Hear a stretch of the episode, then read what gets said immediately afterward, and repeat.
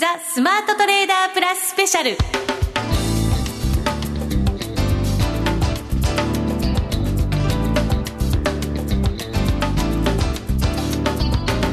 この時間は2月20日に東京証券取引所で開催した J リートファン2016特別プログラムザ・スマートトレーダープラススペシャルをダイジェスト版でお送りします。この番組はマネックス証券の提供でお送りします。はマネックス証券から会場の皆さんにマネックス証券についてまたお得なキャンペーンなどについてマネックス証券トレーダーサービス部万代敦さんにご紹介いただきます。万代さんよろしくお願いいたします。大きな拍手で皆さんお迎えください。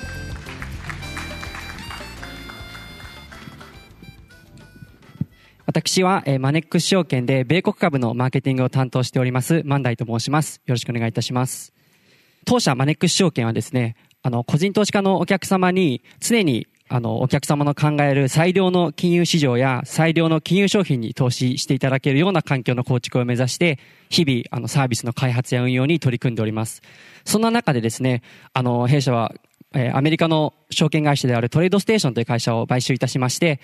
世界の名だたる有名企業が上場している米国の市場にも直接こうアクセスしていただけるような環境を作ってまいりました。ですので本日は10分ほどお時間をいただきまして、マネックス証券の米国株投資サービスについてご紹介させていただければと思います。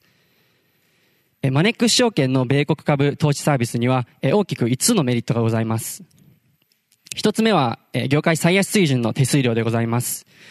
米国株の魅力の一つとして、一株から投資できるというのがあるんですけれども、例えばアップルですと、おとといの、終値で96ドルくらいでございます。ですので、えー、言ってしまえばもう1万円ちょっとから米国株投資というのは始められるというふうになっております。ただしですね、その96ドルのアップルの株を買うのに、ちょっと25ドル手数料がかかってしまうようだと、えー、これは投資にならないということで、えー、当社ではそのグループ会社にアメリカの証券会社があるというメリットも活かしまして、お客様皆様に、あの、より良い投資環境を提供するということで、最低5米ドルからという手数料体系をご用意しております。また、あの、少額じゃなくて、大口の取引をされるお客様にとってもですね、え当社は、え1約定あたり最大でも20米ドルまでしかいただきませんので、そういうお客様にとっても、あの、有利な手数料体系となっているということでございます。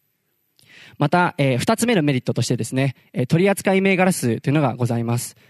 えー、一口に米国株投資と申しましてもですね、結局は、あの、個別の米国株企業や個別の ETF に投資するということでございますから、えー、どれだけの銘柄数を取り扱っているかというのは、その、投資家の皆様にとって、えー、どれだけの取引機会があるかということに直結すると私たちは考えています。ですので、現在、えー、随時当社は、えっ、と、ウェブ画面上でお客様からこういう銘柄を追加してくださいというご要望を受け止まっておりまして、その中で要望が多いものにつきましては、えできるだけ早く追加をしているという状況でございます。あの、今後の取引機会を考えましても、ぜひマネックス証券で米国株取引をご検討いただければと思います。え続いて3つ目のメリットとして特定口座に対応しているというものがあります。いくら米国株投資が魅力的だと、え申し上げましても、やはりハードルが高いと、えどうしても躊躇してしまうという点はあるかと思いますので、その中でも特にあの確定申告の部分のハードルの高さを取り除くために、当社では特定口座に対応しておりまして、確定申告不要で米国株投資さ、米国株投資を始めていただけるという形になっております。4つ目のメリットといたしまして、え当社の場合は時間外取引に対応しているというものがございます。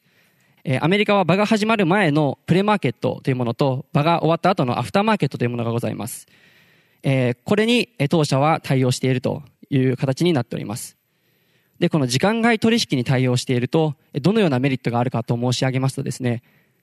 え、基本的にやはり決算というのは立ち会い時間が終わった後に発表されますので、当社の場合は、え、時間外取引に対応しておりますので、その決算発表で上がるところの値動きを取りたいというお客様にとっても、この時間外取引もぜひご活用いただければと考えております。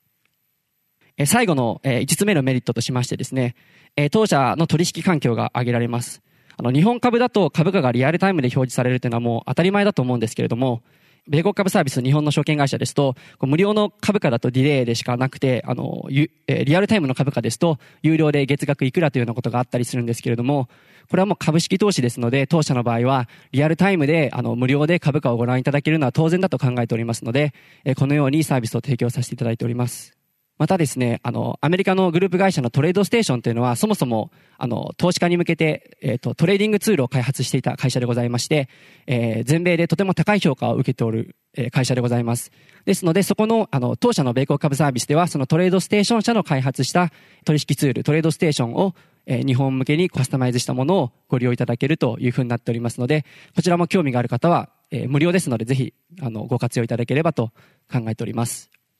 ありがとうございました。万代さんでした。マネックス証券トレーダーサービス部、万代敦さんでした。大きな拍手をお送りくださいませ。ありがとうございました。続けて、ザ・スマートトレーダープラス特別ステージに移らせていただきます。それではご紹介させていただきましょう。まずは国際テクニカルアナリスト、福永博之さんです。大きな拍手でお迎えください。そしてもう一方、ファイナンシャルプランナーの菅淳斗さんです。よろしくお願いいたします。あの、福永さん、多くの解説者の中で、この年初の下落をピタリと当てられていた方でもあるんですね。いや、まあそんなね。まあ一応ね、持ち上げておかないと。ありがとうございます。はい。はい、えっ、ー、と、日経平均株価が出てるかと思うんですが、株価はこう下落してきてるんですけども、ちょうど真ん中あたりのところですね。あの、真ん中あたりのところに、あの、まあ、いわゆるあの、窓っていうのが開いてるところありますよね。で、ここは、あの、実際にあの、前回の日銀の、まあ、追加緩和が、最初の追加緩和ですね、はい、が行われたところでして、まあ、年初からこう下落したところ、まあ、このあたりで止まるのではないかというふうにちょっと私は見てたんですけども、ええ、実際にはそれよりももっと深く下落しまして、実際には5000円割りましたからね。そうですよね。えー、えー、ということで、あのー、ここでですね、ちょっとまあ、皆さん、ちょうどやっぱり業績なんかもご覧になって投資されてる方多いと思うんですね。で、今期の、あの、業績で言いますと、気象の予想ではですよ、昨年の5月ぐらいの予想では、まあ一応アナリストなんかの見方で見ますと10%ぐらいの増益というふうに言われてたんですけども、はい、直近の日経の記事で見ますとですね、まあ増益を確保っていうような、うん、ちょっと記事のあの見出しがだいぶ変わってきてるんですよね。なんとか増益は保ったものの、はい、幅は非常に小さかったと。そうですね。ということなんですね。で、実際にですね、これで、あの、まあ、これまでのこの安値、例えばあの、一番左端のところにですね、えっ、と、1万2000円台とかありますよね。これが2013年の6月15日というふうに書かれてますね。はい、そうですね。で、あと、あの、2014年の4月の安値のところもありますよね。うん、で、こういったその安値をつけたところ、それからあと先ほどもお話しました2014年のちょうど10月の日銀のあの最初の追加緩和の前の安値になりますけども、で、このあたりみんなですね、実は日経平均株価の PR、これ実はある一定の水準で止まってまして、これあの13倍台、の前半まで行ったところで、これまで株が止まってるんですよね、下がりが。あ、そこが下げ止まりというか、底入れの合図みたいな感じになってるんですね。はい、そうですね。で、ただ、この、まあ、株価も見ていただいてお分かりのように、上昇トレンドの中で、13倍台の前半まで行くと、割安というふうな見方で、まあ、買いが入っていたというのがこれまでの流れなんですね。前提が上昇トレンドの中ということですね。はい、要するに増益基調が、あの、まあ、10%増益が続くだろうという見方から、そういうふうな、まあ、買いが入っていたということなんですが、まあ実際に今回のようにですね、えー、一応増益は確保というような見方で、ちょっとこう、基礎の見通しと変わってきたということから、実際にここにあります、あの、右端のところの、えー、っと、二つ目の陰性のところですね。1万5千を割り込んだところ。はい。これあの PR12 倍台まで落ちてるんですよ。今までが13倍の前半で止まってたのが、もうそれ切っちゃったんですね。そうなんですね。12倍の後半っていうところまで、えー、あの、行ってまして、まあ、日経平均株価、これからのこの見通しから考えますと、えー、少しですね、やはり、今期の、まあ、着地ですね。どの程度の着地で、えー、足元を終えることができるのか。で、それに加えてですね、来期、まあ、あ横ばいなのか、あるいは増益なのか、うん、あるいは減益なのかですね。まあ、それによって、その、今お話したような PR の水準から、まあ、日経平均株価の上値目処であるとか、あるいは下値目処であるとか、そういったものが一つ、こう、探れる形になると思いますので、はいで、ちなみにあの、上昇した場合の PR の目処なんですけど、これは17倍台ですね。17倍、はい。はい。17倍の、まあ、半ばぐらいまで。ここが、だいたいあの、ピークをつける時の PR になってます。今までがそうすると、13倍の前半から17倍までの間の、レンジでこう動いてたとすると、今状況が変わってきて、12倍の後半。はい。トレンドが変わってしまったのか、うんそれともそれですら割安と感じられなくなってしまったのか。ねえ。ですからそこでですね、まあ、要は、あの、幕張つなぎで言ったらなんですけども、はいこれから次の決算が発表されるまで、やっぱりあの外部環境に左右される期間が続くと思うんですね。で、そうした中で、まあ、今回日銀が、あの、先月ですね、末に、あの、追加緩和、まあ、マイナス金利の導入とはいいうのを行いまして、まあ、そのおかげでですね、最後の要線が出てるというような、まあ、そんな状況なんですよね。まあ、ですのでですね、このマイナス金利が、まあ、これからその次で3月の、おその、おまあ、次の金融政策決定会合ですね。はいまあ、そこで実際何か発表されるかどうか。で、これ発表されるとですね、リート指数をちょっと出していただけないでしょうか。まあ、今日のお話になってきますので。はい。あ、はい形違いますね、随分日経平均とは。ねええこれリートの週足なんですけども、まあ、これご覧いただきますと右肩上がりになってまして、まあ、あーこう状況を考えますと、やっぱり日本株、個別株が、まあ、あの、いろいろ売買されるとは思うんですが、まあ、そうした中で、えーこういった、こう、リートのお商品が、やっぱり、あの、ある意味、こう、着目されて、注目されて、はい。えー買われる局面っていうのが、まあ、出てくるのではないかっていうことは考えられると思うんです。まあ、要は、資金、あの、資金調達が、えーまあ、あの低コストでできて、はいで、なおかつ、その物件何か、なんかに付加価値をつけて、えーそれが、まあ、新たにこうね、えー販売されたり、あるいはこう、賃貸されたりということで、まあ、相対的にそういった付加価値がついた部分、リートにですね、はいえーやはりこう、安定的な利回りがこう、望めるような、まあ、そういう流れがこれからできる可能性ありますよね。うん。菅さん、やっぱりこのマイナス金利というのがタイム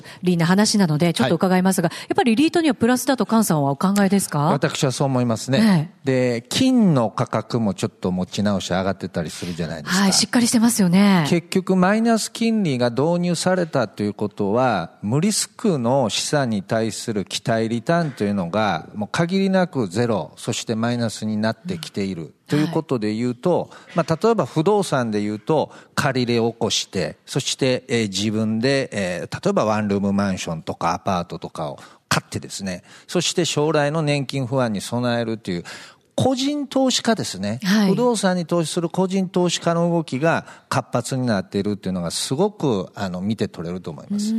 先ほどのリート指数を見ると、はい。日本株とはやっぱり全然違う動きしてますから、そういうふうに動いてくれるんだっていうものもあるっていうことは、はい。私たちはしっかり覚えておかなきゃいけないわけですよね。そうなんですね。ええ。ですから、とにかくポートフォリオを組むときに、はい。同じ動きをするポートフォリオの、まあ、要は、あの、同じ動きをするう商品にですね、金融商品に投資をしてしまうと、それこそ、あの、一つが値下がりすると全部値下がりしてるってことになりかねないので、はい。まあそういう意味では本当分散投資という、まあ本当ポートフォリオの基本ですよね。ん。まあそこで、今内田さんの話にあったように、違う動きをする商品を一部組み入れて、ポートフォリオというのは、あの、一回作ったらほったらかしじゃなくて、まあ途中どこかで入れ替えが必要になりますから、えーその入れ替えというのをですね、はい。まあ仮にこう年後半業績が良くなったりするのであれば、まあ一部、そのリートで、えー利益が出た分を、はい。お個別株に回すとか、というようなポートフォリオの組み替えというのもですね、えーうまくやれば、あの、非常に有効な運用手段になるんではないかなと思いますけどね。はい。菅さん、そういうこうポートフォリオという意味では、去年、まあ、今年、ずっとはい。ETF がはい、売買代金ランキングの上位に顔を出すっていうことが非常に多くて、そうですね。相場が随分なんかこう中身が違ってたなっていう感じはするんですけど、はい、あの ETF の、まあ、普及度といいますか知名度というのが少しずつこう上がってきているような気がするんですが例えば ETF はあのたくさん種類あるんですが、はい。ええ日経225あるいはトピックスとの連動を目指す ETF っていうのこうあると思うんですが、はい。それだけではないんですね。例えば日本以外でも、えー先進国あるいは新興国うの、おえー株式に連動を目指す ETF グローバルとか地域別とかあと国別っていうのもございます、はい。えー国別というのは例えば中国とかインドとかタイとかマレーシアとかもちろんアメリカもございます。自分が、えー普段ちょっとお気にしにくい地理的に遠い投資対象でも日本の国内の中で円建てで、しかも少額から売買ができるっていうのが、ものすごく利便性が高いんです。で、株式の ETF で申しますと、セクター ETF ですとか、うん、あるいは、えー、最近流行りのスマートベータの ETF ですスマートベータってこれどういうものなんですか？これはですね、ええ、いわゆる株式の時価総額に着目するのではなく、個々の株式の配当とか、売上高とか利益、はい、ここに着目して独自の指数を作ってその指数との連動を目指す ETF っていうのが日本だけでなく世界的にこう流星してきていると。ですから、えー、いわゆる日経の JPX400 とかも、はい、スマートベータの一種と言おうと思えば言えるわけです。なるほど。はい。はい、こういったものも出てきています。うん、あるいは債券の ETF っていうのも地味なんですが、ございます。そして、リートの ETF というのもございます。は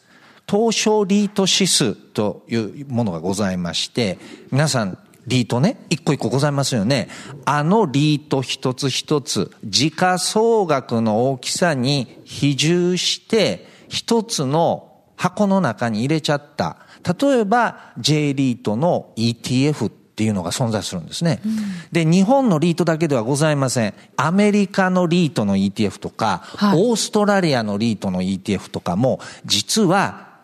日本の証券取引所に上場してて、円ダタベースで売り買いができて、そして分配金も円ベースで受け取れるという、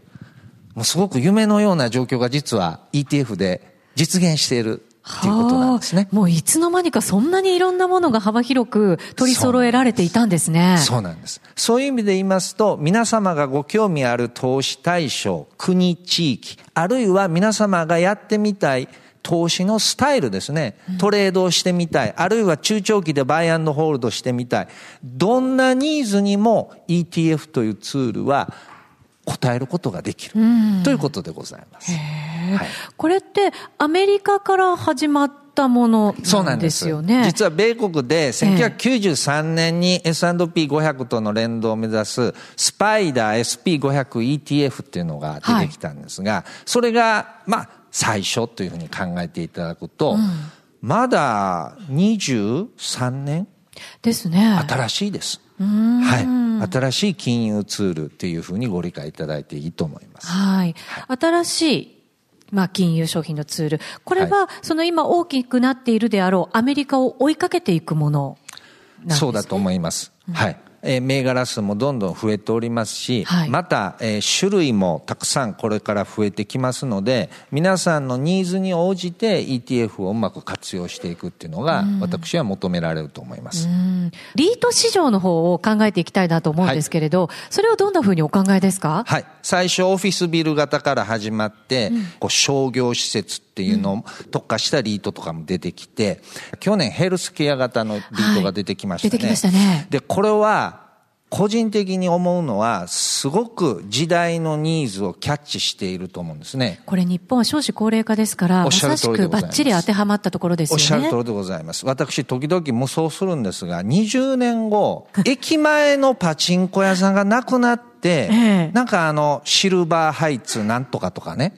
で、今ファミレスって言いますけど、シニレスとかね、シニアレストランとかね、で、病院とか、デイケアセンターがもうその駅前のこう、便利なところに20年後って、そういうイメージを持ってるんですよ。なんかよく最近、スマートシティみたいな言い方ってするじゃないですか。そうです、そうです。そういうことですよね。おっしゃる通りです。地方自治体の皆様、どうやって人を呼ぼうかとこう苦慮されてるんですが、自治体によってはもうシニアシティと銘打って、うん、自分ところの市町村をもうシニアの方のための町ですっていうような自治体が出てくると思うんですね。はい、すなわちリートっていうのは日本の中の時代の変化を如実に表してるんですね。うん、で、あと物流倉庫。皆さん週に何回ぐらい宅配便ご利用されます？もうこの e コマース、インターネットによる、いわゆる買い物がどんどん普及してきて、物流倉庫という新たなニーズが出てきたりとか、はいあるいは、もう一つ私が変化として一番大きいと思うのは、ホテル、リゾート型のリートっていうのが増えると思います。リート結構でも出てきてはいるんですよね、今ね。はい、あの、この間、あの、デイビッド・アトキンソンさんの、新観光立国論っていう本を読んだんですが、日本はもちろん皆さんご承知のように外国人の観光客増えてるんですが、ポテンシャルに比べると全然、まだまだ発展余地はあるっていうふうにアトキンソンさんはおっしゃってます。まだなんかこう、施設が足りないとか、整ってないとか、やらなきゃいけないことがたくさんあるって言いますよね。はい、一番足りないのは、超富裕層に対する宿泊施設らしいです。例えば、一泊10万円ぐらいするようなホテル、リゾート施設っていうのが日本では絶対的に足りないらしいですね。すなわち観光というのも戦略的なビジネスとして捉えればより遠くの人に、より長く日本に滞在してもらうインフラ作りという意味で言うと、リートの視点から言いますと、ホテル型、リゾート型のリートというのは、私はまだまだ伸びる余地があると思います。うん。川さん、それ、リートを活用すれば、はい、そういうなんか海外のリゾートを日本にもっていうことが、これは可能になるわけですか？そうなんです。えっと、今日もう一つ申し上げたかったところが、ええ、今内田さんがお話しされたところなんですが、リートで不動産の輸入をしてほしいんですね。不動産の輸入？どういうことかというと、ええ、日本のリートが組み入れる物件というのは、日本国内の不動産でなければいけないということはないと思うんですよ。うんはい、例えば一例申し上げますと、シンガポールのリート市場の中で、マプレトリーロジスティックトラストと呼ばれる物流施設のリートがあるんですね。これシンガポール市場に上場してるんですが、この物流倉庫型のリートは、シンガポールの物流倉庫もあれば、日本もあれば、中国、マレーシア、韓国、ベトナム、アジアの国々の物流倉庫を組み入れて、シンガポールのリートとしてシンガポールに上場している。はい、つまり、日本のリートも海外の不動産を組み入れて日本で上場させる。それも日本の投資家の皆さんのニーズを組み入れて、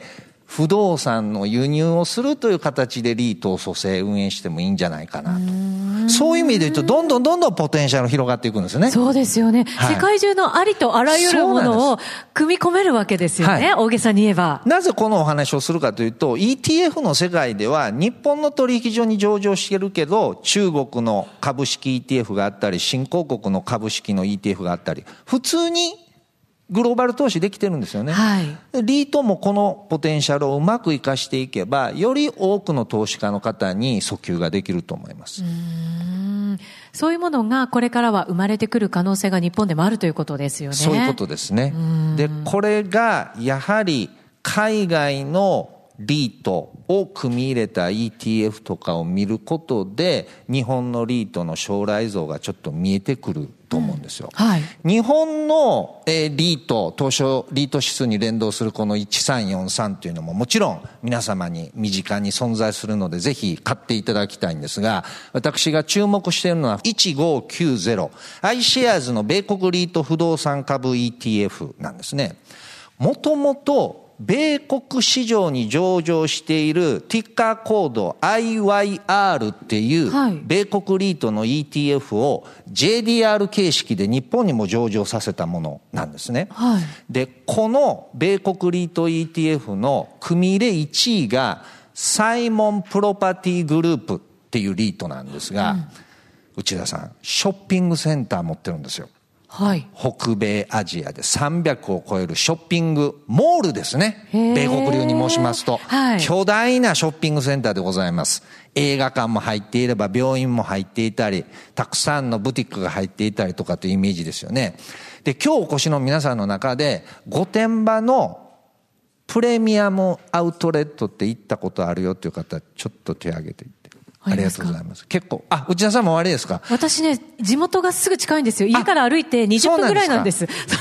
プレミアムアウトレット、あれ、ええ実はこのサイモンプロパティグループが関係してるんですね。実はプレミアムアウトレットというのは三菱地所とサイモンプロパティグループが、えー、共同出資して、えー、設立した会社が運営していたりするんですね。で、2番目に組み入れられてるリートが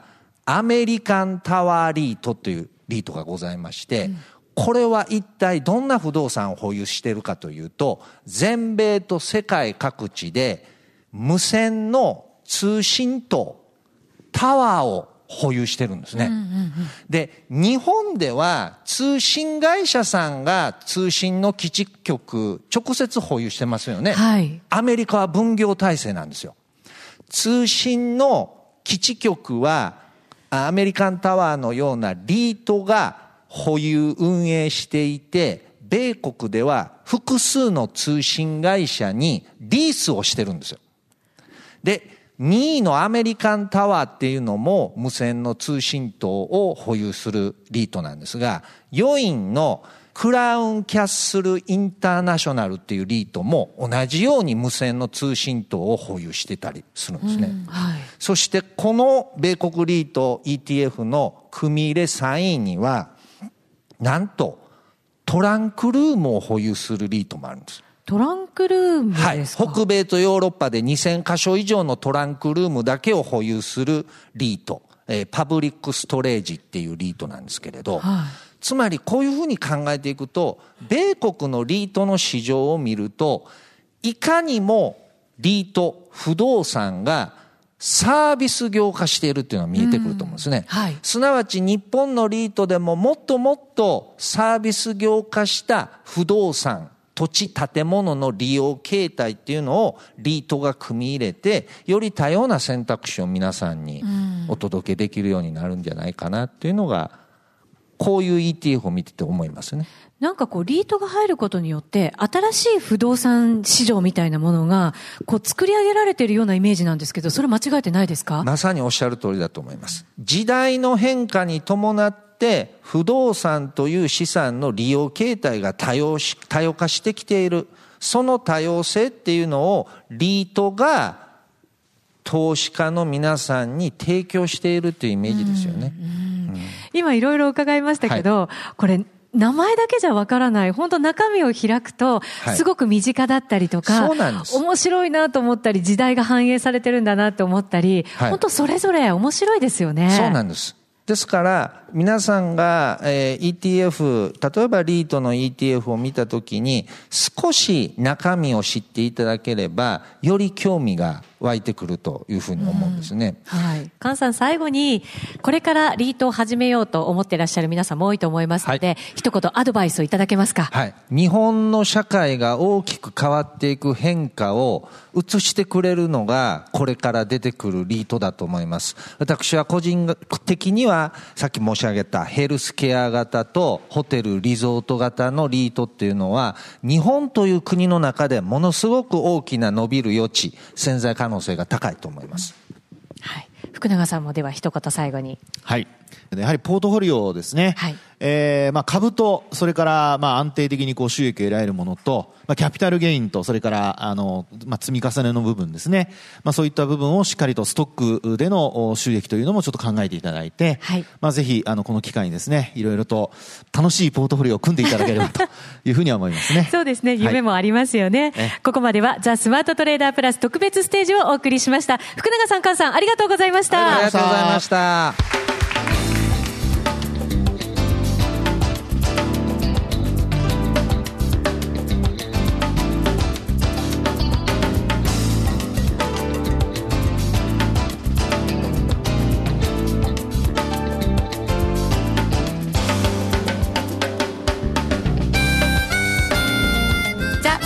トレーダープラススペシャルこの番組はマネックス証券の提供でお送りしました。